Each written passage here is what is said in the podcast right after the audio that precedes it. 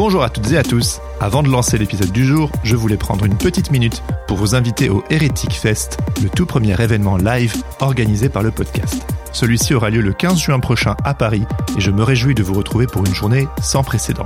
Au programme, un enregistrement en public du podcast sous forme de table ronde consacrée à la déconstruction religieuse en compagnie de la pasteur Emeline Dodé, du sociologue Philippe Gonzalez et de l'activiste Amélie Franco.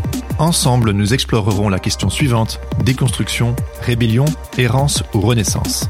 Mais ce n'est pas tout. Nous organiserons également une projection des deux premières parties du documentaire Les évangéliques à la conquête du monde, diffusé sur Arte l'an dernier. La projection sera suivie d'un échange avec le réalisateur Thomas Johnson et Philippe Gonzalez, co-auteurs du documentaire. Seront également de la partie Émile Barbu et Nathaniel Bancel, le duo d'ex-pasteurs d'Ilsong, créateur du compte Instagram et de la chaîne YouTube Mauvaise Foi, ainsi que l'artiste Estienne Rill, avec qui nous passerons un moment musical suspendu en fin de journée. L'entrée de l'événement est libre, les inscriptions sont dès à présent ouvertes sur WizEvent et vous retrouverez toutes les informations sur la page d'inscription dans les notes de cette annonce. J'espère que vous serez nombreux et nombreuses ce 15 juin. Et maintenant, place à l'épisode. L'interdit, pour moi, pas que c'est un non-sens, mais c'est largement insuffisant. C'est-à-dire, il faut introduire d'autres aspects pour permettre à chacun d'élaborer jusqu'où j'ai envie d'aller, où je vais pas aller, pour des raisons qui me sont personnelles, dans ma foi ou autre, et comment on va pouvoir communiquer dans, dans notre relation les limites qu'on s'est posées.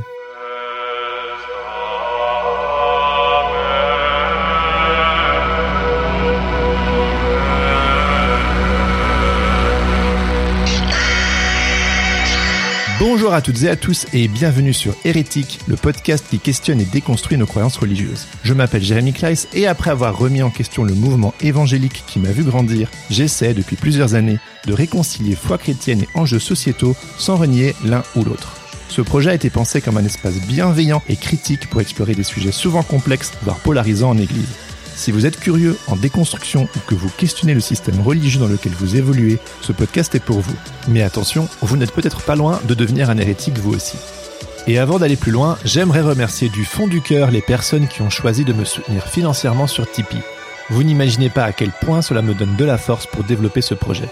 Il y a bien sûr le podcast, mais aussi l'envie de développer une communauté, ainsi que des ressources pour vous accompagner dans votre cheminement. Si ce projet vous interpelle ou que vous le trouvez d'utilité publique, je vous invite à rejoindre l'aventure en me soutenant sur Tipeee. Grâce à vos contributions, vous accéderez à une communauté privée pour échanger avec d'autres personnes en déconstruction, ainsi que de temps en temps à des épisodes inédits et des cercles de parole. Mais surtout, vous contribuerez activement au bon développement de ce podcast 100% indépendant et garanti sans pub. Pour participer, visitez www.tipeee.com slash hérétique-podcast. Vous retrouverez le lien en cliquant dans les notes de cet épisode. D'avance, un grand merci. La première fois que j'ai entendu André Letzel, c'est dans une émission de radio intitulée Avant le mariage, tu ne coucheras pas. Attendre longtemps pour se donner à l'autre, dans un souci de respect de normes religieuses peut-être néfastes, annonçait l'introduction. Vous imaginez bien que cette accroche a tout de suite titillé ma curiosité. Cette émission, enregistrée par la RTS, faisait écho à un article de la sexologue Agnès Caminché, paru dans les colonnes du célèbre journal suisse Le Temps en décembre 2019. Celui-ci s'intitulait abstinence choisie avant le mariage, subie après, trouble en milieu évangélique.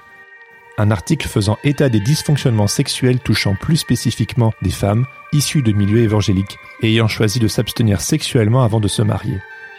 Dans cette émission, sous forme de regard croisé avec Agnès Caminché, André Letzel apportait son regard d'expert en sa qualité de sexologue, de psychanalyste, de conseiller conjugal, mais aussi de pasteur évangélique. Il y a quelques années, il a d'ailleurs consacré un mémoire intitulé La tentation de la jouissance, une étude passionnante consacrée à l'interdit sexuel préconjugal et son influence sur l'apprentissage de la fonction érotique du couple. Interdit qui, rappelons-le, s'il est franchi, est considéré par beaucoup comme un grave péché. Tiraillé entre l'obéissance à cette injonction et le désir naturel et légitime de s'aimer de manière plus charnelle, cette enquête que j'ai eu la chance de lire explore comment des jeunes couples issus des milieux évangéliques vivent leur vie intime et sentimentale aujourd'hui. Vous imaginez bien qu'il ne m'en fallait pas plus pour contacter André. Le milieu évangélique, il le connaît de l'intérieur depuis longtemps. Et c'est précisément pour cette raison que je lui ai tendu mon micro, pour recueillir le point de vue éclairé d'un spécialiste qui, malgré les écueils du milieu, revendique toujours sa foi évangélique. Cet épisode, je l'ai imaginé comme une suite de l'épisode 6 avec Louise Chabanel. Regard sociologique, je vous en propose un aujourd'hui plus pastoral, voire théologique par endroits.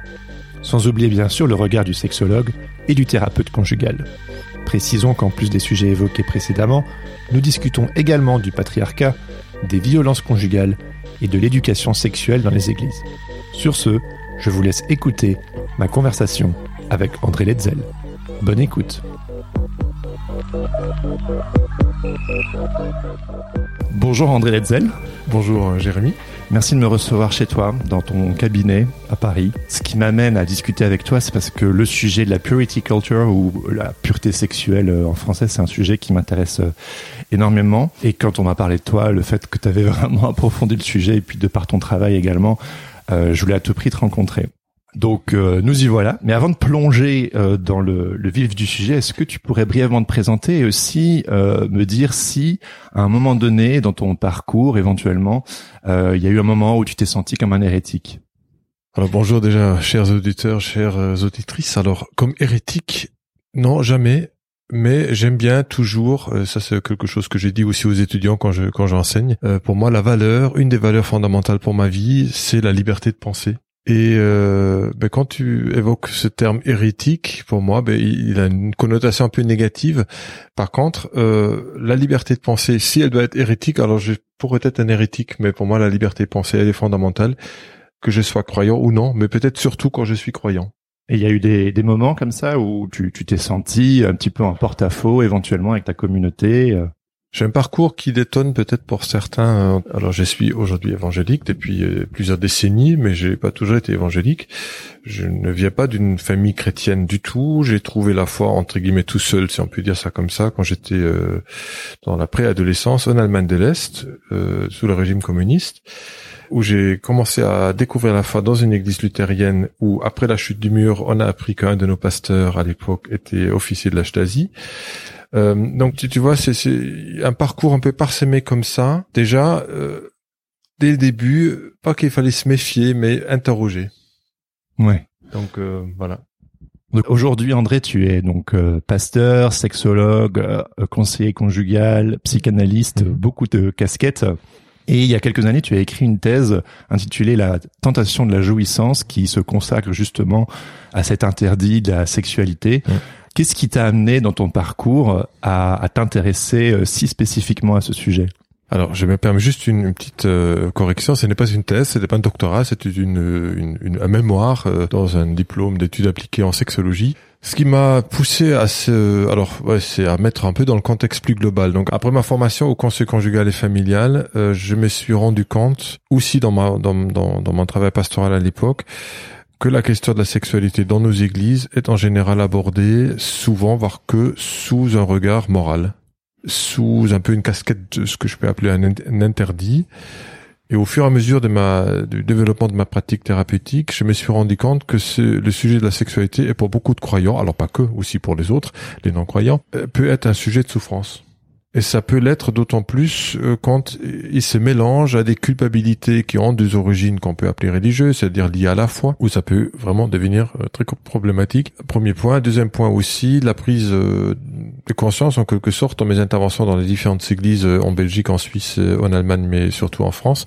Je, je me souviens une intervention dans un grand groupe de jeunes, de jeunes en Belgique sur la sexualité. Un jeune me disait, bon, on va encore nous parler de sexualité. J'ai demandé, mais pourquoi cette réaction que je sentais je ressentais un peu comme un agacement? Et il a dit oui, on en a parlé il y a quelques semaines. Et je dis ben pourquoi du, coup tu, tu sembles agacé?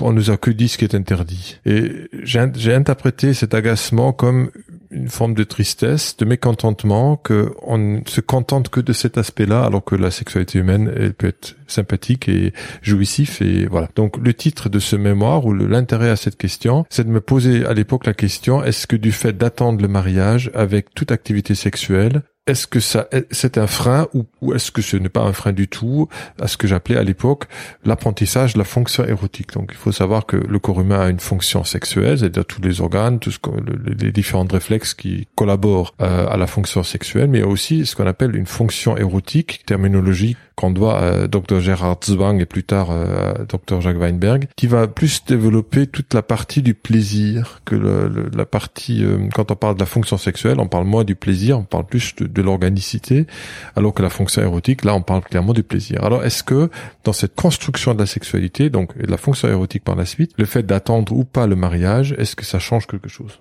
Voilà. Alors tu parles du fait d'attendre le mariage. Est-ce qu'il y a autre chose qui englobe ce concept de pureté sexuelle?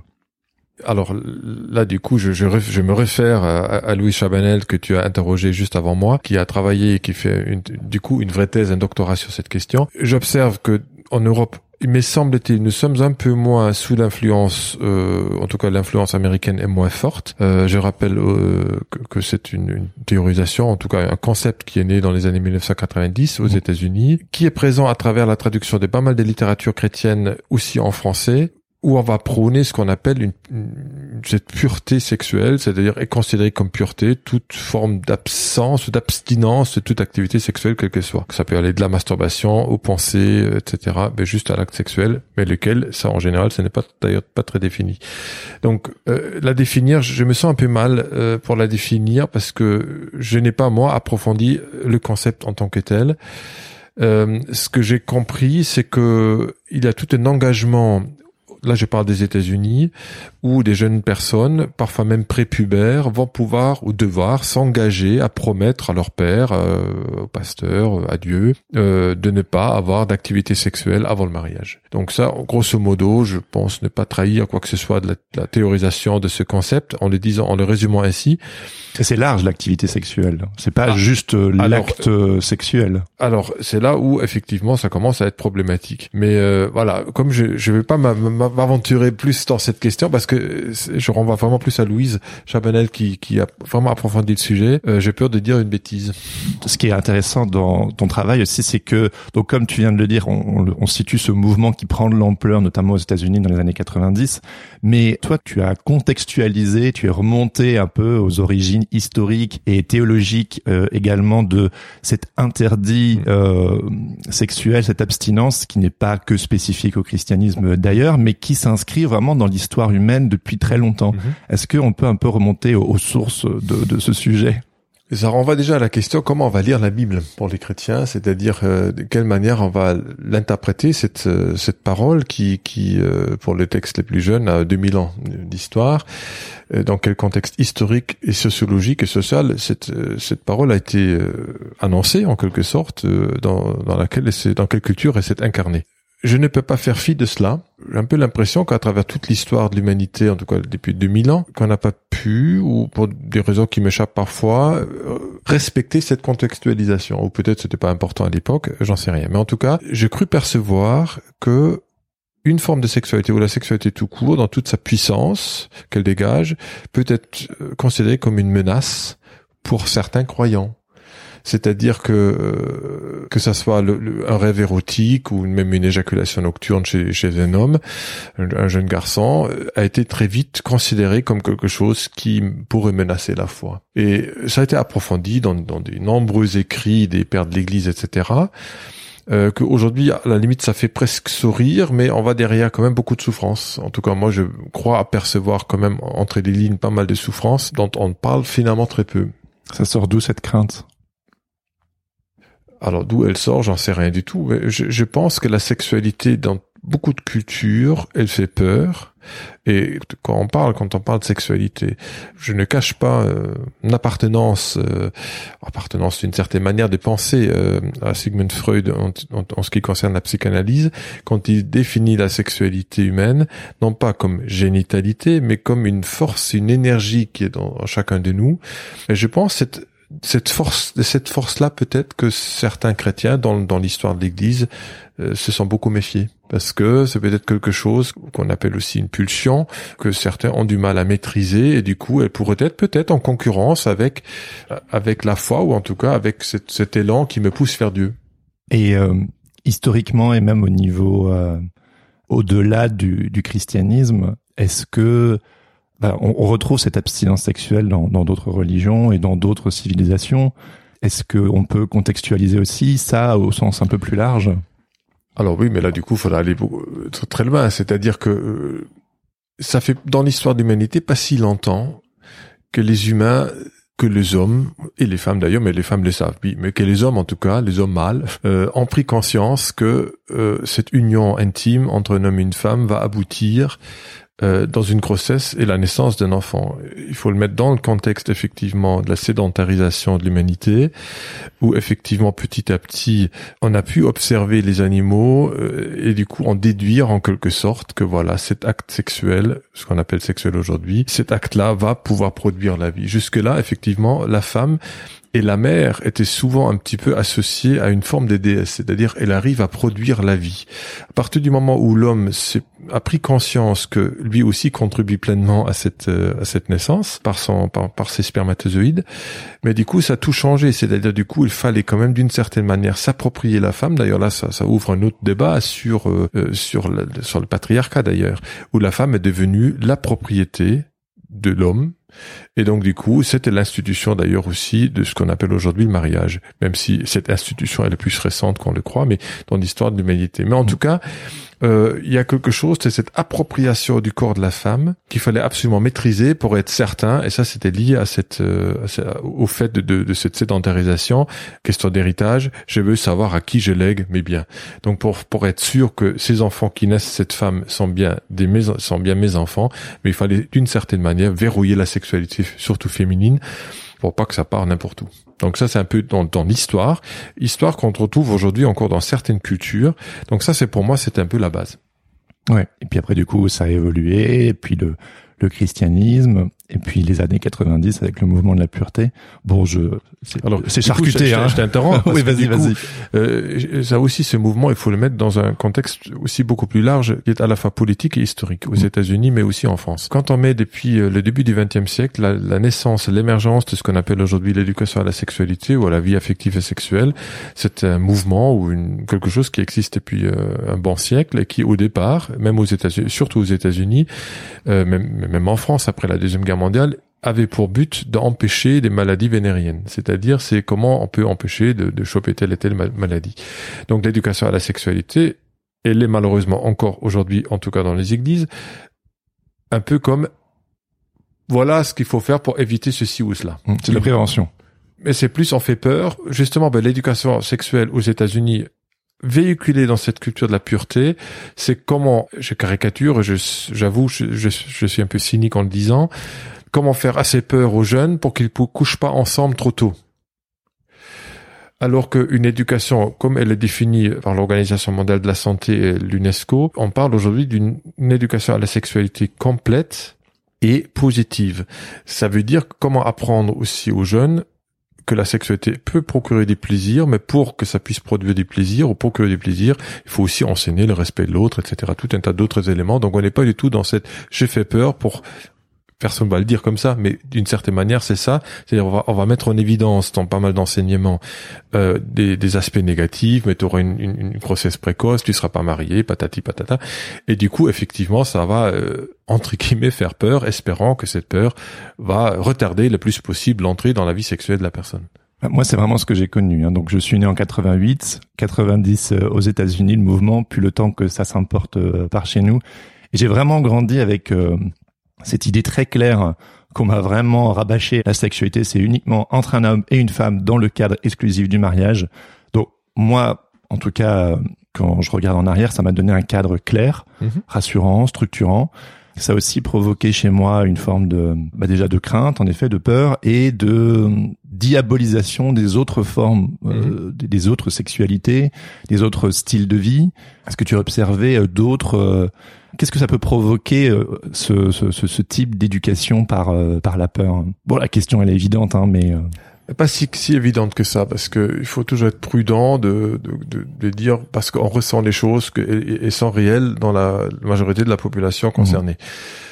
En tout cas, dans, ce dans, le mémoire que j'avais pu mener, il y a, c'était en 2015, 2017, je crois, 2017, j'étais assez surpris de, de, voir quand même un équilibre dans les résultats. C'est-à-dire qu'il y avait auprès des couples que j'ai pu interroger qui ont pu attendre complètement le mariage avec toute forme de de tendresse. Euh, il y avait même, je me souviens, un couple qui m'a dit avec une, une femme qui, qui, avait une origine euh, ailleurs qu'en Europe, qui disait mais dans, dans mon pays, même euh, se donner la main avant le mariage est considéré comme un péché.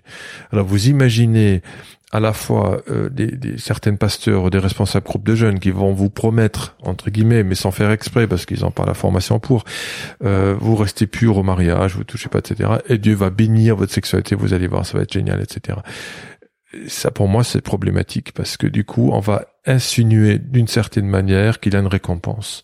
La sexualité ne peut pas être une récompense parce que déjà on risque d'être très déçu, on peut on risque d'être déçu de Dieu, mais pourquoi? J'ai obéi à cette règle et du coup tu m'infliges ça, donc ça j'ai entendu en thérapie. Et ça peut chez certaines personnes et ce n'est pas la majorité, il faut bien le préciser, des difficultés sexuelles, effectivement, c'est-à-dire qu'il y a une collègue à moi euh, en Suisse romande qui... Euh, Agnès Camaché Exactement, Euh, qui, qui, qui, a pu euh, en, en, écrire des articles dans, dans, des revues scientifiques qui évoquent effectivement le, le, la corrélation entre euh, l'émergence d'un vaginisme chez des femmes qui se comment on dit, préservent avec leur sexualité jusqu'au mariage, qui peuvent développer des vaginismes. C'est-à-dire vaginisme, juste pour l'expliquer, c'est une contraction involontaire des muscles du périnée qui empêche toute pénétration.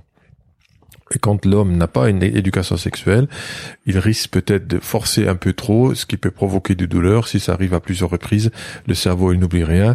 Du coup, effectivement, ça va renforcer euh, le, le, le, le, trouble sexuel. Et s'il n'y a pas une consultation assez rapidement, ça risque d'être problématique. Est-ce qu'il y a d'autres euh, dysfonctionnements? On, on rééquilibrera le, le, discours par la suite aussi. Hein. Mais donc, euh, est-ce qu'il y a d'autres dysfonctionnements qui sont notoires euh, par rapport à cette culture de l'abstinence alors, je me méfie du mot notoire parce que justement, je peux pas, on peut pas faire une, généralité hein, parce que là, je, je, mène actuellement donc une étude euh, avec l'université de Rouen sur la vie sexuelle et l'éducation sexuelle des jeunes évangéliques en France. Je n'ai pu à ce stade-là pas découvrir euh, des troubles particulièrement important du fait de la croyance de la personne. J'ai l'impression qu'on se trouve dans les résultats qui sortent un peu dans euh, la moyenne de la population générale. Du coup, on peut pas dire ah parce qu'on est croyant, il y a ça et ça. Non non, mais c'est plutôt le, la culture de l'interdit sexuel. Voilà.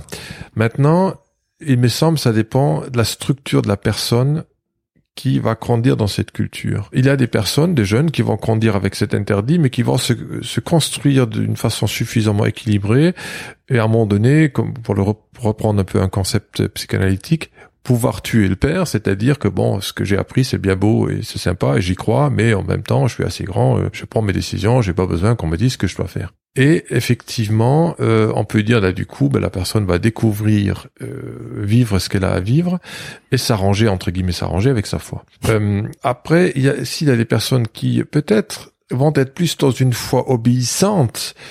Et là aussi, Agnès Kamencher, elle, approfondit la question avec cette question de l'obéissance. Ou l'obéissance, est-ce qu'elle ne peut pas être un frein à la jouissance? Hmm.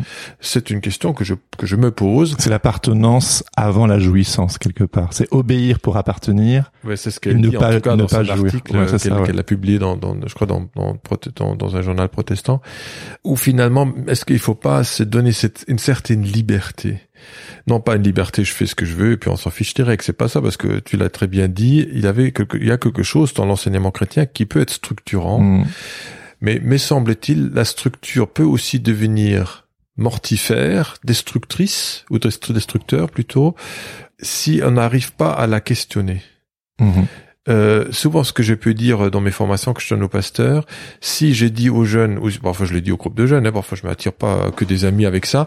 si tu restes, si tu veux euh, ne pas avoir des relations sexuelles avant le mariage, juste pour obéir au pasteur ou faire plaisir au pasteur, franchement, pour moi, ça sert à rien. Si pour toi ça ne fait pas sens pour toi, pourquoi tu le fais? Et ce que je veux inviter, à quoi je veux inviter la personne en question, c'est qu'elle devienne sujet. C'est-à-dire que je ne mets pas en question l'enseignement en tant que tel. Je, n'ai pas l'autorité à mettre en question cela. Mais simplement, je questionne la personne à ce qu'elle se positionne elle-même par rapport à ce qu'elle a entendu. Est-ce que pour moi, ça fait sens? Et ça, je trouve c'est fondamental. Et c'est aussi permettre à la personne de, de, devenir maître de son corps et de sa sexualité. C'est fort ce que tu viens de dire. Euh, et j'imagine bien que tu ne fais pas que des amis avec ce genre de discours mais le, cette liberté de remettre en question, elle vient se heurter, et là je m'adresse peut-être au pasteur, à cette idée, en tout cas, de ben, la Bible est claire. La Bible dit que, que a priori, en tout cas, c'est ce qu'on peut nous inculquer d'une certaine manière, et c'est sûrement quelque chose que tu as entendu durant tes, tes recherches, Dieu veut les choses ainsi, donc euh, qui suis-je pour... C'est même pas le pasteur qu'on remet en question, c'est Dieu. Donc là, c'est un petit peu l'autorité suprême. Pour beaucoup, ça, ça crée une, un conflit de loyauté par rapport à leur foi qui est énorme. Mais je pense que ça dépend aussi, euh, aussi par rapport aux, aux auditeurs que, qui nous écoutent, d'où on vient. Mmh. Euh, je crois qu'un évangélique qui va avoir une, une, interprétation de la parole biblique peut-être légèrement différente que peut-être quelqu'un qui euh, est plutôt réformé ou luthérien. C'est l'approche littérale, tu veux dire? Par, par exemple, c'est-à-dire euh, cette autorité directe et qu'on met pas en question de la, ce qu'on appelle la parole de Dieu. Moi, ça m'empêche pas de dire il faut quand même contextualiser le texte. Il a été écrit les apôtres, pour, parler du Nouveau Testament, et le Christ se sont adressés aux gens de leur temps. Ça ne veut pas dire que ça ne nous parle plus, bien au contraire, je suis le premier à dire ça nous parle encore aujourd'hui, mais je ne peux pas, moi, transposer ce texte, faire un saut de 2000 ans, voire plus, pour le texte de l'Ancien Testament, sans d'abord contextualiser le texte. Et pour moi, ça c'est primordial. Et, là, je reviens à ce que je disais tout à l'heure. Euh, quand on parle de sexualité, je ne peux pas euh, ne pas parler du rôle de la femme, du rôle de l'homme dans une société donnée. À l'époque, la femme, euh, encore au temps de Jésus, euh, de l'apôtre Paul, était objet meuble. Un homme marié avait droit de vie ou de mort sur sa femme. Euh, il faut pas l'oublier ça, c'est-à-dire que le corps de la femme appartenait à l'homme. En cela, peut-être l'apôtre Paul est un peu révolutionnaire parce que du coup, il met les compteurs un peu à zéro, il dit non stop, c'est l'un à l'autre, etc. Mais nous pouvons pas prendre cet argument-là d'ailleurs, et ça c'est très important quand on parle des violences sexuelles. Euh, ce que je peux entendre parfois au cabinet, des femmes qui disent mais je suis obligé de coucher avec mon mari parce que il me dit la Bible dit que ton corps m'appartient. Ça c'est terrible. C'est horrible, c'est effectivement horrible. Pour moi, c'est une, une torsion du texte biblique.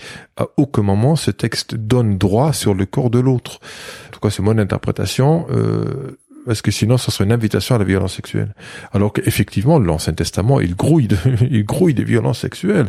Il y a des textes euh, desquels j'ai jamais entendu un message, comme euh, cette fameuse histoire euh, de, Lot qui héberge les, anges du Seigneur sous forme de, de, de, de hommes masculins qu'il héberge la foule frappe à sa porte, nous dit, mais sors-nous ces hommes qu'on couche avec eux. Il dit, mais j'ai deux filles vierges, faites-en ce que vous voulez. Cette invitation au viol collectif, mais c'est incroyable, cette violence qui se dégage de ces textes. Mais j'ai jamais entendu prêcher de ça, sur ce texte-là. Et ça me, ça me parle bien, ça me prouve d'ailleurs aussi l'histoire de David, du, roi David, où on va effectivement euh, le, mettre comme le héros dans nos écoles des dimanches, etc. C'est ces mignon personnage qui a écrit des psaumes fantastiques, il faut le dire ainsi, mais en même temps, aujourd'hui, il, sait prendre 20 ans de prison. C'est clair. Donc, euh, de dire, voilà, la, la Bible nous, nous présente une réalité de l'humanité qui n'est pas toujours très joyeuse, mais en même temps, Dieu s'est incarné dans cette humanité malade. Et je me dis, mais pour moi, je ne peux pas ne pas tenir compte de cette réalité-là quand je lis ma Bible. Donc effectivement, quand on parle de sexualité, je reviens à ta question au départ, quand, je ne peux pas juste dire ah la Bible dit ça et dit ça parce qu'elle dit pas forcément les choses qu'on a envie qu'elle dise. Et euh, elle est complexe et par moments on a l'impression qu'il y a des paradoxes, on a l'impression où il y a carrément des paradoxes, des contradictions et c'est un petit peu difficile euh, si on prend les choses littéralement de bah, de naviguer même en termes d'éthique, de morale, etc. C'est très complexe parce que la morale et l'éthique, elle est liée à autant, je veux dire même même, nous ici, ben, en, France aujourd'hui, euh, 21e siècle, la, morale elle évolue. Euh, aujourd'hui, en euh, justement pour revenir au sujet des violences conjugales, par exemple des violences sexuelles, on n'accepte pas aujourd'hui des comportements qui à 30-40 ans encore étaient largement acceptés. Euh, Comme quoi? Les violences sexuelles, c'est-à-dire le fameux devoir conjugal. Euh, il y a 40 ans, personne ne mettait ça en question. Une femme se devait de euh, accepter euh, les relations sexuelles demandées de, de, son, de la part de son mari. Alors aujourd'hui, c'est un fait aggravant, c'est-à-dire un viol conjugal, c'est un fait aggravant. C'est-à-dire que c'est pas possible, c'est interdit. Donc il y a des choses qui ont évolué et tant mieux, mais ça veut dire que la morale, elle change. Et du coup, ça me provoque aussi en tant que croyant, chrétien, de me dire, mais comment nous, on tient compte de cette évolution de la société dans l'interprétation de cette parole biblique? Quelle couleur elle va pouvoir donner à cette évolution-là? Et là, j'ai que des questions, j'ai pas des réponses. Même pas une petite suggestion, une piste? Je trouve ça super intéressant. Comment naviguer justement Moi, je, alors, je par rapport à ces questions-là, parce que moi, effectivement, euh, tu es dans, dans mon cabinet, et puis euh, je suis pas le seul, mais on est on est très nombreux, et puis moi, je suis un peu spécialisé aussi dans l'accompagnement des personnes euh, victimes de violences sexuelles. Je suis euh, parfois en colère, en tout cas souvent plutôt triste, que parfois dans nos églises, sans le faire par exprès, on cultive une culture qui pourrait favoriser ce qu'on appelle la, culture des viols. Et je suis très prudent en les disant. Pourquoi j'ai dit ça? Euh, Je suis d'ailleurs euh, membre du membre du d'un groupe d'experts de, de- d'un service stop abus du CNEF qui qui s'occupe ou qui accueille la parole des victimes de violences sexuelles commises par des personnes en situation d'autorité dans, dans nos églises. Euh, où effectivement, tant que nous sommes pas en capacité de mettre en question, de nous mettre en question, nous nous croyants, euh, qu'on soit pasteur, responsable, peu importe, mais de nous mettre en question. Et peut-être parfois de mettre en question nos interprétations des textes sacrés aussi. Et je pas toujours l'impression qu'on est dans cette capacité de dire ok peut-être là on a fait fausse route. J'attends toujours à ce que il y a je j'attends pas une forme de demande de pardon globalisée euh, c'est c'est pas de ça que je parle c'est plus une parfois de pouvoir admettre tiens si dans une église ou dans un groupement d'églises on a entendu telle et telle chose mais on n'a pas réagi. Donc ça veut dire qu'on a protégé qu'on le voulait ou pas l'auteur plus que la victime. Et là j'ai un problème parce que je me dis Dieu est un Dieu juste. Et quand je regarde comme un fil rouge de toute la parole biblique, que ça soit l'Ancien comme le Nouveau Testament, Dieu protège toujours le plus fragile d'une société. Mais si dans nos églises, qui devraient être un lieu de, de protection, de, de- qui permet le, le- la croissance dans la foi, ne peuvent pas garantir être un lieu de sécurité pour toute personne qui s'y rende, mais je me pose des questions. Donc là, c'est plus ça que je, où je me dis, tiens, où, où pouvons-nous avoir un lieu de réflexion sincère, courageux, qui peut-être peut même provoquer un changement de paradigme et puis peut-être aussi des interrogations par rapport à notre façon de croire. Finalement, c'est un appel à se responsabiliser face euh, à des problématiques qui peuvent parfois être graves. À se responsabiliser, alors ça sous-entendrait qu'on n'est pas responsabilisé, ce que je ne vais pas dire, parce que aujourd'hui il y a une prise de conscience qui, qui s'opère, Ouais, c'est super ça. Mais elle est lente, mais elle est lente aussi dans la société. euh, Oui, bien sûr. Parce Ouais. qu'il faut pas, parce que bon, euh, la société a quelques décennies d'avance sur, sur, sur nos églises, mais ça a toujours été comme ça. Mhm. Euh, mais ça, c'est pas ça qui est pour moi les, les plus graves. C'est beaucoup plus la, la question de s'interroger sur, du coup, quelles peuvent être nos responsabilités dans tel et tel dysfonctionnement qu'il faut déjà admettre comme tel, c'est-à-dire euh, accueillir, reconnaître que peut-être il peut y avoir des dysfonctionnements dans les discours. Justement, tout à l'heure, je parlais du fait que quand, par exemple, j'invente un truc, hein, un, responsable de groupe de jeunes ou dans un dans un congrès pour jeunes, on va promettre aux jeunes s'ils restent euh, entre guillemets euh, vierges ou purs jusqu'au mariage, qu'ils qu'ils pourraient euh, que Dieu va bénir leur sexualité. Mais tant qu'il y a ce genre de discours qui même s'il n'est pas fréquent, mais tant que ces discours existent, je me dis mais on a on n'a pas appris en fait. Et c'est ça qui m'inquiète, c'est-à-dire qu'il faut du coup aussi que les instituts théologiques se saisissent de cette question, que ça puisse être euh, peut-être davantage aussi euh, véhiculé. Oui. Et je me dis, on a peut-être là un léger retard sur euh, notre grande sœur, l'Église catholique. D'après le rapport Sauvé, qui est un extraordinaire, euh, pour moi, euh, œuvre scientifique à, à la fois, mais aussi sociologique et religieux, euh, je crois que là où l'Église catholique a commencé à tenir euh, compte de, ces, de certaines de ses propositions, je crois que nous, protestants, protestants évangéliques, on a tout intérêt à nous inspirer de ces travaux et à regarder ce qui se fait d'ailleurs au service Stop Abus, mais avec des moyens euh, presque dérisoires malheureusement, mais qu'on puisse se- s'interroger aussi qu'est-ce qu'il faut changer concrètement pour éviter que des, des, des- des violences sexuelles euh, puissent exister dans les, au sein de nos, nos, nos couples, au sein des églises, etc. Tu parlais des évolutions sociétales où ça va Mhm. de plus en plus vite. Et euh, la, la tagline de ce projet hérétique, donc, c'est vraiment de réconcilier foi chrétienne et enjeux sociétaux sans renier l'un ou l'autre. Voilà. Et je remarque, et on remarque globalement que sur ces sujets justement euh, sensibles, notamment en, en lien avec la sexualité, ce manque d'égard par rapport à ces dysfonctionnements peut pousser euh, certaines personnes à quitter le navire, Mhm. à totalement dire si si on tient pas compte de ça, si on me rabâche systématiquement les mêmes arguments d'autorité sans se remettre en question, je peux rien avoir avec euh, cette croyance, avec cette mmh. religion. Et voilà, ce, ce, podcast, il est entre autres là pour ça, pour adresser l'éléphant au milieu de la pièce de, en fait, il faut qu'on cause quoi. Mmh. Et euh, j'étais très euh, titillé quand tu me disais tout à l'heure que quand tu parlais à des jeunes, dans des groupes de jeunes, euh, que si ça n'a pas de sens pour toi de rester abstinent jusqu'au mariage, euh, même s'il se trouve peut-être dans un contexte où on leur a dit que Dieu Dieu veut que ce soit comme ça et pas autrement, Comment comment réagissent ces jeunes quand tu leur euh, Moi, j'imagine que si je t'avais rencontré euh, il y a 15 15 20 ans, je t'aurais regardé avec des gros yeux mmh. quoi. Bon, faut recontextualiser, on est dans une époque différente mais euh, Alors attention, j'ai dit parce que parfois on me reproche de d'ouvrir les vannes et de dire faites ce que vous voulez. C'est absolument pas mon discours. Euh, c'est quoi, c'est quoi ton discours? Alors, avant que j'intervienne dans un groupe de jeunes dans une église, souvent, je demande un peu au pasteur au préalable, dans une, quand on construit l'intervention, un petit peu quel est son, qu'elle a un peu sa théologie en quelque sorte. Je, je ne viens pas pour euh, mettre le bazar. J'ai failli dire foutre le bordel. voilà, c'est comme ça, c'est toi qui l'as dit. Euh, c'est pas le but parce que les buts c'est pas de, de tout casser parce que ça n'a pas de sens parce qu'il faut quand même pour pouvoir parce qu'après il faut pouvoir reconstruire derrière. Mhm. Et euh, moi je viens pendant deux heures trois heures. Si, si je laisse derrière moi un champ d'urine intellectuel ou religieux, ça va être compliqué pour les personnes, le difficile en tout cas avec certaines personnes qui qui seront présentes de reconstruire. Ça peut créer plus de dégâts qu'autre chose. C'est-à-dire une un changement de mentalité, une responsabilisation individuelle, ça s'est créé dans le temps. Mhm. Donc euh, moi je respecte l'enseignement dans une église, mais je viens quand même en tant que spécialiste, et d'ailleurs je précise souvent que je ne viens pas en tant que pasteur, mais en tant que sexologue, si c'est pour parler de sexualité humaine, et je donne des éléments que j'espère scientifiquement validés, etc. De dire voilà, ça c'est juste, et ça c'est ça c'est du mytho.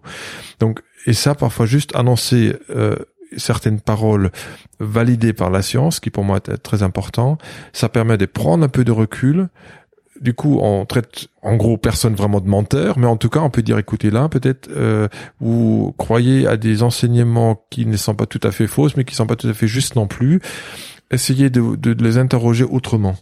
Et, c'est-à-dire pour moi, tout à l'heure, tu parlais des responsabilisations, mais ça pour moi, ça commence aussi à ça. Je suis responsable de mon corps, ce que j'en fais. Je suis aussi responsable dans mon interaction avec l'autre, dans cette interpersonnel, euh, dans cette inter, euh, dans cette relation interpersonnelle euh, qui me lie à l'autre, j'ai une responsabilité de mes actes. Et ça c'est important à, enseigner. Et d'ailleurs c'est enseigné dans nos églises ça de la responsabilité tout ça. On est plutôt fort là dedans mais souvent le lien avec ce qu'on appelle du coup en psycho les, pulsions. Souvent ce lien il est biaisé en fait. Et c'est biaisé comment? À, à travers des raccourcis par exemple. On sursimplifie les choses? Par manque de savoir. Donc je je pense pas que c'est fait exprès. Euh, comment dirais-je, c'est difficile après du coup 2000 ans d'histoire, d'église, de se, alors il s'agit pas de se réinventer, mais de, de justement toujours de recontextualiser et d'avoir l'honnêteté intellectuelle des choses. Euh, alors c'est pas possible pour tout le monde, mais pour moi c'est fondamental cette histoire parce que euh, effectivement aujourd'hui en France, euh, le mariage, c'est euh, par exemple pour parler de mariage, c'est un acte à la fois juridique, euh, c'est un contrat qui lie deux personnes et qui nécessite le consentement libre et éclairé. Euh, je, je, fais un peu ce détour parce que souvent on peut parfois je peux parfois entendre certaines jeunes couples me dire voilà ben on a accouché avant le mariage et puis bon notre pasteur il nous a un peu interrogé et puis il nous a fraternellement euh, quand même encouragé de nous marier rapidement alors on l'avait pas prévu si vite pour moi, ça peut être risqué parce qu'un mariage peut être nul au niveau juridique du terme si, le consentement libre et éclairé n'est pas donné. Si je me marie sous pression d'un tiers, alors à ce moment-là, ben, on, on, on, pourrait théoriquement prétendre à ce que le mariage au niveau de la loi française n'est pas tout à fait juste. Donc, vous voyez, parfois on manque dans nos églises les références à la loi, à la loi française républicaine, et aussi ben, des informations euh, à la fois juridiques, des informations biologiques, la sexualité, etc. Donc tout ça mis ensemble, c'est normal, on peut pas, sinon il faut faire 15 ans de théologie pour devenir pasteur, c'est pas le but, mais euh, ça ouvre peut-être une autre porte euh, que, que que je où je défends un petit peu le sujet, c'est permettre aux pasteurs les former à ce qu'ils puissent s'entourer des personnes compétentes dans leur domaine. Je suis personnellement assez opposé au fait à ce que les pasteurs soient vraiment celui qui connaît tout. Euh, je trouve ça c'est un peu dangereux d'ailleurs, euh, mais que, que les pasteurs puissent ou les responsables de, de leur communauté collaborer avec des professionnels qui sont compétents dans leur domaine. C'est une question d'éducation, quoi, de, s'éduquer. Euh... Ben oui, mais je veux dire comment on le fait? Moi, j'ai dans, dans mon, à mon niveau professionnel. Mais là, cette semaine, lundi, j'étais à un colloque. La semaine prochaine, euh, dans deux semaines, je vais être à la Civise, à la radio, à la radio, Fran radio France. Euh, dans deux, autres semaines, je, je, je, je, participe à un autre colloque, etc. Donc, être en formation continue d'un côté, se former. Je suis en réseau avec plein de collègues. Mais de la, la même manière, il s'agit pas de rester dans un entre-soi, ce qui est parfois un peu le risque quand euh, avec mes, mes amis pasteurs. De, de, rester enfermé dans un entre-soi pastoral qui est rassurant, qui est très bien, très positif certes, mais où parfois ça peut donner l'illusion qu'on on est dans la maîtrise et dans la toute-puissance. Et ça, c'est un danger. Pourquoi? Pourquoi c'est un danger? Parce que, alors déjà, quand je parle de toute-puissance, euh, je parle de quelque chose d'inconscient. Parce que si c'est si c'est conscient exercer malgré tout, alors du coup, pour moi, on glisse dans la perversité. Et là, du coup, on a un problème. Je fais aucun procès euh, aux pasteurs, bien au contraire, parce qu'en général, c'est pas ça. C'est qu'ils veulent tous bien faire. Ils ont face à des, à des problématiques dans leur église, dans leur paroisse, etc. Ils ont face à des difficultés. Et puis, dans l'urgence, c'est un peu le, il est un peu généraliste, souvent, le mmh, pasteur. Mmh. Mais il est généraliste, mais souvent démuni et il, il, doit faire face seul, dans une, souvent dans une certaine solitude, à des, des difficultés euh, conjugales, spirituelles, tout autre. Si on ouvre une autre brèche, euh, le burn-out des pasteurs, euh, est-ce qu'il pourrait pas, c'est une question que je me pose, ralentir, voire éviter si effectivement on instaurait d'office dès le début de la formation pastorale théologique cette importance de créer son réseau professionnel en dehors de l'Église. C'est-à-dire que voilà, ben pour parler d'éducation sexuelle, bien sûr, on n'est pas, on n'est que trois ou quatre sexologues diplômés universitaires euh, évangéliques en tout cas en France. Donc on est trop, trop peu ah nombreux, mais on a beaucoup de conseillers, conseillers conjugal et familiales. On a des sages-femmes, on a des médecins, etc. Et on a des infirmiers, infirmières. Pourquoi pas faire euh, intervenir, donner plus de place aussi à ces différentes compétences professionnelles qui sont présentes dans nos communautés, pour leur donner une, une, une place qui est liée à leurs propres compétences professionnelles. Et je pense que là, on aura beaucoup à gagner en fait. Moi, c'est ce que je trouve euh, compliqué en, en, naviguant le sujet parce que euh, ça demande beaucoup d'empathie dans le sens où il y a cette fameuse phrase qui dit euh, l'enfer est pavé de bonnes intentions. Beaucoup, mm. de, on, beaucoup de personnes euh, et même en, en, en posture d'autorité dans les communautés, dans les églises et, et en dehors aussi d'ailleurs, quelque part on a des bonnes intentions. Et moi, je, je, quand je relis mon histoire, je comprends très bien le contexte et l'envie de, de protéger. Je veux dire, c'est en fait, mais le danger, c'est de sursimplifier et de, moi je dis souvent, c'est comme mettre un doigt dans un mur pour empêcher euh, le, une inondation. Et en fait, il y, en a d'autres qui arrivent. Il y a que le temps qui peut euh, nous montrer que, en fait, en, en mettant un bout de scotch, et je pense que l'analogie du bout de scotch, il est juste. C'est pas en mettant un bout de scotch un peu euh, en sursimplifiant ben, la, la, la, sexualité, c'est quelque chose de complexe, de, de divers, de riche à juste écoutez, euh, couchez pas avant le mariage, tout se passera bien après, ciao bello. Je pense que tu touches là quelque chose que je pourrais associer à une question de peur, c'est-à-dire que ouvrir, accepter qu'il y a une complexité, c'est toujours accepter que tiens, il y a quelque chose qui m'échappe que je ne maîtrise plus. Donc ça me ramène à mes propres peurs, voire des angoisses. C'est-à-dire une loi, quelle que soit d'ailleurs, elle est là pour structurer une société. Euh, elle est là aussi pour rassurer. Et effectivement, si je sors d'un interdit qui vient de je sais pas où, alors il y a des interdits nécessaires, on est d'accord, mais si j'enlève certains interdits, ça peut chez une personne provoquer quand même une certaine peur. Et si je me suis jamais confronté à ces peurs qui peuvent m'habiter, que je maîtrise peut-être dans ma vie quotidienne parce que je les contourne et je suis bien en tout cas, mes propres peurs, je les connais bien et je sais comment comment les gérer et j'ai vu très bien avec. J'ai aussi fait ça en psychanalyse, c'est peut-être pas pour rien. euh, mais effectivement, s'interroger, se questionner, avoir une forme d'autocritique, pour moi, n'est pas si facile que ça parce que on peut vite se sentir aussi un peu accusé, ah, un peu sur la défensive. C'est comme si du coup j'accuse la personne, alors que c'est pas ça. Et donc oser mettre en question un système de pensée ou une pensée, une seule pensée, peut aussi comporter des grosses angoisses. Par exemple, je donne une formation là, ce samedi, euh, mais bon, même si là, l'émission elle sera, elle sera mise en ligne plus tard. Je, je, forme des pasteurs pour un matériel de préparation au mariage dont je suis co-auteur. On a plusieurs fiches aussi qui parlent de sexualité et je parle dans une des fiches sur euh, la courbe de la réaction sexuelle de Masters and Johnson de, dans des années 1960. Et pourquoi je parle? Il y, a, il y a, parfois des, des, pasteurs qui me disent mais pourquoi tu évoques ça, euh, l'excitation, orgasme, etc., euh, période réfractaire, alors qu'ils n'ont pas censé avoir des relations sexuelles? Pourquoi on parle pas après le mariage? Je dis mais l'éducation sexuelle elle se fait avant, pas après. Mmh qu'il puisse être entre guillemets armé, j'ai pas le terme armé, mais surtout maintenant, mais ah oui, c'est sûr. outillé euh, dans la découverte de, de cette sexualité euh, quand il se, il, se, il se, autorise à la vivre. Et, et, là, on voit bien que on veut verrouiller par peur, peur que ah ben ils feront n'importe quoi si on leur dit ça maintenant.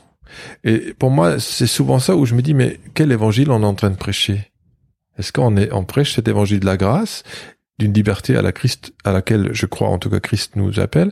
Liberté qui veut pas dire que c'est, c'est, justement le grand bazar. Et on n'en fait pas ce qu'on veut, quoi. Elle est responsabilisante, cette liberté. Pour moi, en tout cas. Mhm. Ou est-ce que, parfois, l'impression que j'ai quand on prêche, encore une fois, inconsciemment, un évangile des peurs.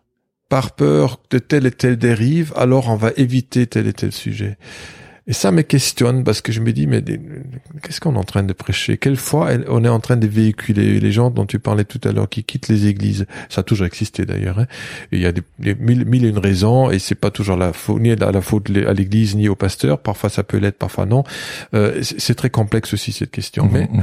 simplement, euh, je pense qu'une église, comme comme est une subculture qui, à mon avis, est aussi toujours à interroger dans sa pertinence en fait dans une société donnée.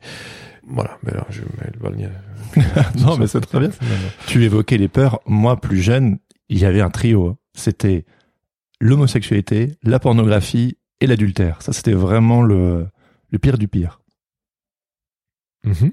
Et il y a pas de, y a c'est genre trois petits points. Tu sais, qu'est-ce que tu peux dire? Parce que euh, c'est l'éléphant aussi au milieu de la pièce, euh, notamment dans le contexte euh, protestant évangélique dans lequel s'inscrit en partie ce, ce projet. Euh, moi, je sais pour parler en jeu, quand j'étais plus jeune, ce trio de tête, quand tu me parles d'un évangile de la peur ou de la prévention, mmh. et je veux bien comprendre que quelque part il y a l'envie de de simplifier, de protéger, de pas aller dans euh, dans cette complexité qui peut venir foutre le bazar éventuellement.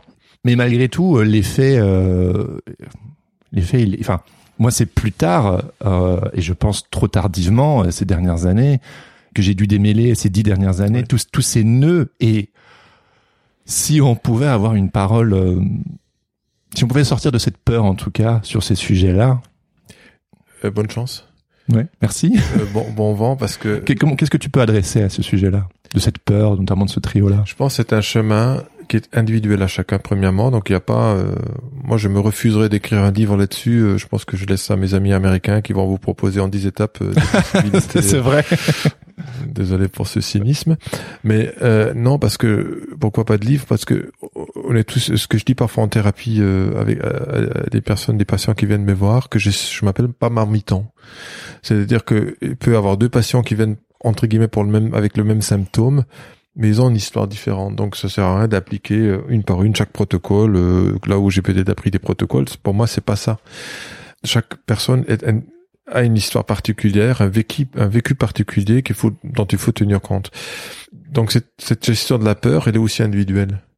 Qu'est-ce qu'elle traduit chez la personne? Au fait, c'est une peur de quoi? De déplaire à Dieu? Peur de la punition de Dieu? Ou peur d'être pointé du doigt par les frères et sœurs de la communauté? Euh, Peur d'une quelconque dérive, etc. Et du coup, c'est plus ça qui m'interpelle de dire, voilà, mais pourquoi autant de peur, en fait? C'est comme si on voulait toujours, c'est comme si être bon chrétien, ça veut dire il faut tout maîtriser. Mais si je maîtrisais tout, je pense que je serais plutôt plus proche la place de Dieu que de celle de l'humain créature qui vit après la chute. Euh, ben oui, nous sommes pas, nous sommes certes sous la rédemption du Christ, mais nous sommes dans ces limitations humaines. Moi, j'ai très bien avec cette limitation parce que je n'ai conscience et j'essaie d'en faire quelque chose de, de positif, de créatif. mais c'est peut-être pas forcément possible pour tout à chacun, puis tout le monde n'a pas à m'imiter, surtout pas. Mais euh, ce que je veux dire par là, c'est que se reconnaître créature qui a besoin d'être quand je dis sauvé, c'est pas forcément uniquement dans le sens de l'évangile, mais sauvé dans le sens qui a besoin de l'aide extérieure. Mm. Mais si je me sens pas, si j'accepte pas d'une certaine fragilité qui m'habite, ça va être compliqué. Et donc tout ce processus de se dire, mais tiens, j'ai cette fragilité-là, toute fragilité ne provoque pas forcément une souffrance. Si, si ça provoque une souffrance, à ce moment-là, effectivement, ça serait intéressant de plutôt entamer un travail euh, thérapeutique, etc., pour essayer de voir comment on peut s'en sortir, pour diminuer la souffrance. Mais si ça, je peux vivre avec mes fragilités sans que ça me, ça me provoque des souffrances. Et je pense là, je suis, pour moi, plus proche d'un équilibre, en fait qui du coup me permet de vivre avec mes peurs. Je pense pas que l'être humain peut vivre sans peur. La peur est nécessaire d'ailleurs. Ça me touche euh, ce que tu dis parce que au-delà de en sortant d'une sorte d'hypernormativité, de dogme et de c'est comme ça et pas autrement, tu amènes justement ce, cet accompagnement, ce cheminement euh, individuel et personnel. Et en tout cas, dans ma compréhension euh, des évangiles et, et de, du Christ, c'est bah, les premiers à se prendre des baffes, c'était les pharisiens qui, justement tenaient ce discours de bah, la loi dit que. Et j'ai l'impression que le message de Jésus, c'était vraiment Jésus prenait chaque personne en individuel et il était vraiment furax quand on essayait de d'imposer euh, une loi qui a très certainement été créée pour de bonnes raisons dans un contexte, euh, mais qui euh, en son temps avec la personne qu'il avait en face de lui il était un peu genre, mais arrêtez quoi les gars. Ça pose du coup, ben là, c'est vrai qu'on pourrait parler pendant des heures, mais la question du sens d'une loi. Euh, justement, j'étais lundi à un, colloque sur euh, concernant des auteurs de violences conjugales et sexuelles, et surtout des personnes qui du coup sont euh, ont une, une peine d'emprisonnement, où on discutait, où était échangé à ce colloque l'importance à ce que la personne, l'auteur, puisse comprendre le sens d'une loi pour pouvoir amener un soupçon de, changement dans la pensée, il faut comprendre le sens d'une loi. Et je pense que c'est valable aussi pour les lois que dans la Bible nous témoignent en quelque sorte qui existaient dans l'Ancien Testament, de, de, comprendre, mais justement déjà le contexte, l'émergence d'une telle loi et à quoi elle répond. Et souvent, même si on regarde, si on revient aujourd'hui, euh, les lois qui sont aujourd'hui euh, votées et en tout cas mises, mises à, à l'œuvre, souvent c'est soit des lois qui sont en réaction à quelque chose, donc les lois antiterroristes, etc. Ça a été fait après les attentats, etc. Donc on réagit par rapport à un phénomène de société pour éviter à ce que ça dérape. Donc il me semble qu'on a aussi dans l'Ancien Testament pas mal des textes législatifs qui sont une réponse à une dérive de l'humanité. Mm. Où je pense que la Bible dit que Dieu est un Dieu qui aime l'ordre, euh, mais l'ordre pas dans le sens qu'il faut marcher à la baguette, mais l'ordre pour protéger chacun. Et je pense que cette protection, pour que chacun puisse grandir en, dans, une, dans un système un peu de sécuritaire, de sécurité euh, personnelle, individuelle et en groupe, mais on a besoin des règles. Donc euh, pour moi, il y a ça. Il y a à la fois une loi euh, genre plus du pénal, c'est-à-dire si tu respectes pas ça, alors voilà la peine que tu encours. Et ça sert à quoi? C'est pour faire comprendre, mais voilà, là, il y a une limite. Et si tu la dépasses, mais il y a une conséquence.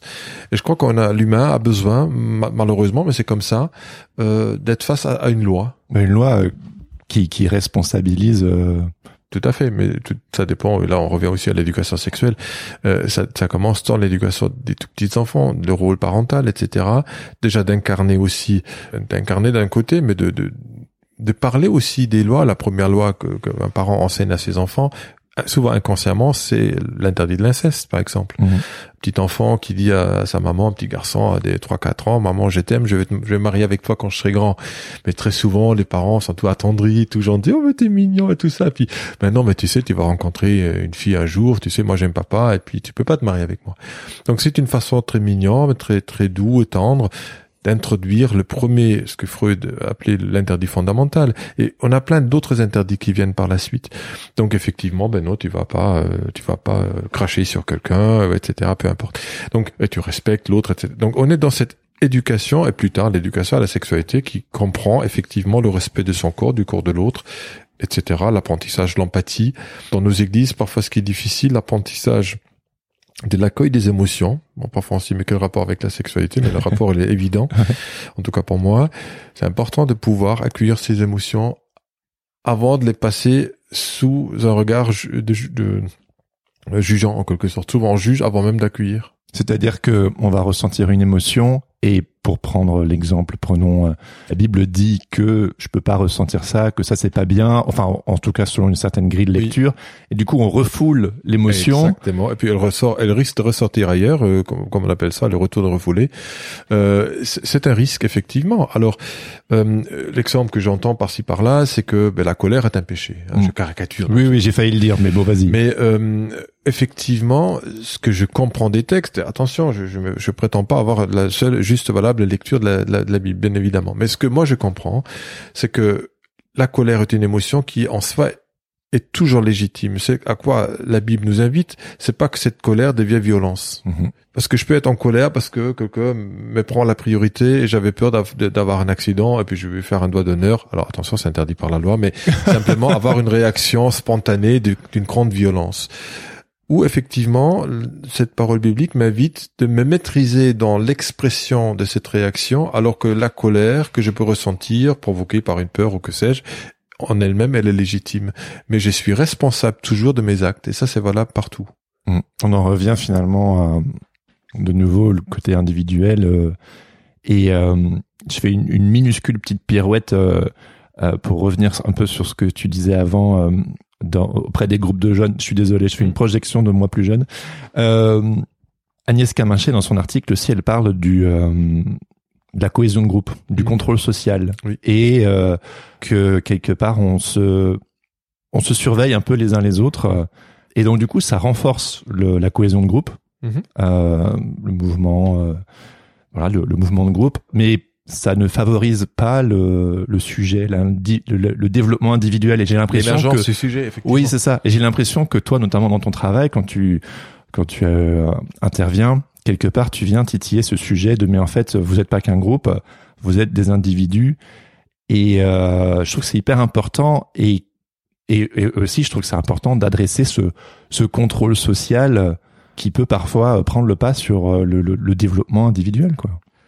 Moi, j'ai, moi, j'ai, donc je reviens juste, j'ai grandi dans un, dans, dans un pays qui n'existe plus, l'Allemagne de l'Est, avec comme discours dont je me souviens grossièrement, euh, comme discours à l'école, c'est que toi, individuel, tu n'as aucune valeur, ta seule valeur est dans le collectif. C'est hyper dur. Alors aujourd'hui, je me dis mais c'est du croix n'importe quoi. Mais c'est quelque chose qu'on trouve encore dans des dans des dans des dictatures communistes ou socialistes euh, où, où ces discours il est toujours très présent. Parfois effectivement, on peut avoir ce risque dans certaines de nos communautés mais là aussi, euh, c'est complexe. C'est-à-dire une communauté peut être un lieu. On parle souvent de la famille de Dieu, c'est-à-dire que tant que c'est un, lieu qui propose, qui incarne cette sécurité, cet appui que je peux avoir parce que je me sens pas bien, du coup je peux m'appuyer sur un tel, une telle, et ça me procure, euh, ça me permet de rebondir, etc. C'est parfait, et je crois que c'est comme ça que c'est appelé à être. Mais parfois, il peut y avoir des réactions abusives abusive. Et, du coup, je pense ça c'est, tu vois, c'est pas noir ou blanc pour moi. Une communauté chrétienne, si elle est bien vécue, mais elle va permettre à l'autre de rester sujet. Mhm. Par contre, si l'autre reste objet d'une doctrine, du coup, pour moi, on reste dans une infantilisation de la personne. C'est-à-dire, ça ne permet pas l'émergence du sujet. Alors, et puis du coup, je, je peux, je dois sans cesse faire des allers-retours avec la psychanalyse.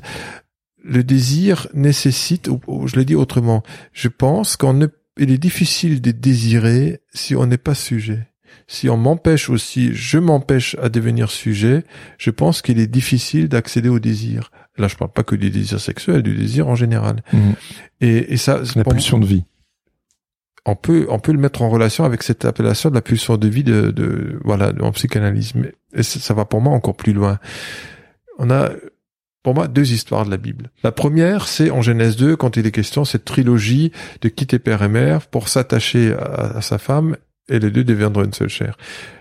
Le premier point c'est une séparation. Cette séparation psychique matérielle, géographique, etc., pour moi, et je le vois en thérapie, euh, est nécessaire pour permettre un attachement à un, autre. S'émanciper de son contexte. Exactement. Mais ça, c'est très difficile. C'est pas si facile que ça. Parce parfois on se dit, mais c'est pas de souci. Souvent, je, je me marre et parfois je me moque un petit peu, euh, joyeusement, quand je dis euh, euh, à des jeunes mariés, mais euh, en parlant de l'homme qui n'a jamais vécu ailleurs qu'à la maison, t'as échangé une femme contre une autre le jour où t'as dit oui.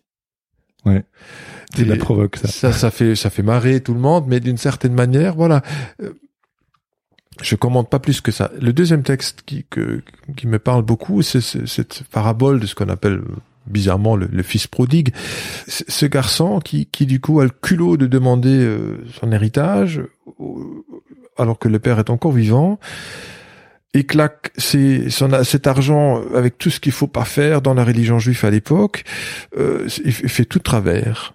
Donc en quelque sorte, comme disait Freud, comme dirait Freud, il a tué le père il a trahi tout, tout ce qu'il a appris, toute cette bonne éducation, parce que le, frère aîné, lui, il a filé droit. Hein. Mais c'est bien ça le problème, c'est-à-dire que cette séparation, cette révolte intérieure lui a permis aussi, je pense, en tout cas c'est mon interprétation, de devenir sujet et de se rendre compte, tiens, j'ai quand même perdu des choses, qu'est-ce que j'ai gagné avec tout ça, etc. Et c'est cette prise de conscience qui le motive à retourner voir son père sous un autre euh, angle en quelque sorte. Alors que son frère aîné, lui, reste effectivement dans cette euh, démarche un petit peu de l'obéissance, et là on revient à l'obéissance qui lui empêche d'accéder au désir. Et, c'est ça peut-être le danger parfois dans certaines de nos communautés, et puis c'est pas la communauté qui est coupable, c'est plus comment on peut permettre dans nos églises à chacun de devenir sujet, acteur de sa vie humaine, mais aussi de, acteur de sa vie de foi.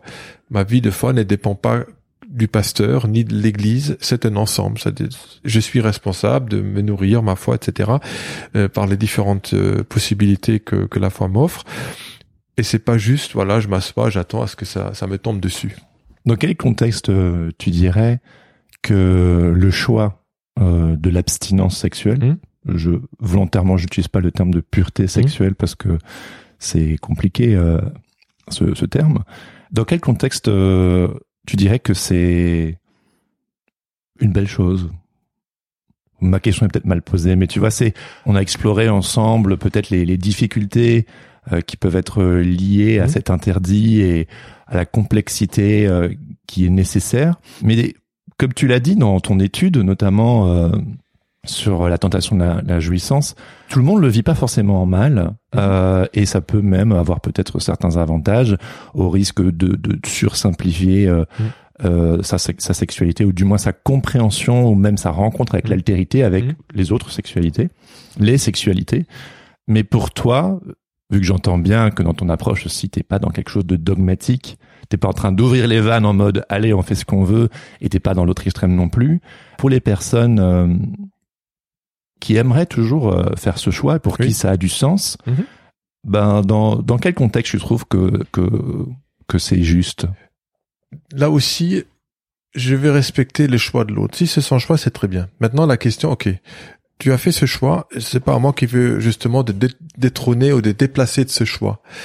C'est ton choix, donc du coup, c'est ta responsabilité. Donc, il est du coup sujet si c'est vraiment son choix. C'est ton choix, très bien. Maintenant, si tu veux y arriver, il faut être honnête parce que tu vas être soumis à des ce qu'on appelle des tentations. C'est-à-dire, bon, c'est clair que si tu vas, tu vas avec ta copine euh, euh, en Espagne au sud de la France euh, à, la plage, il fait 38 degrés.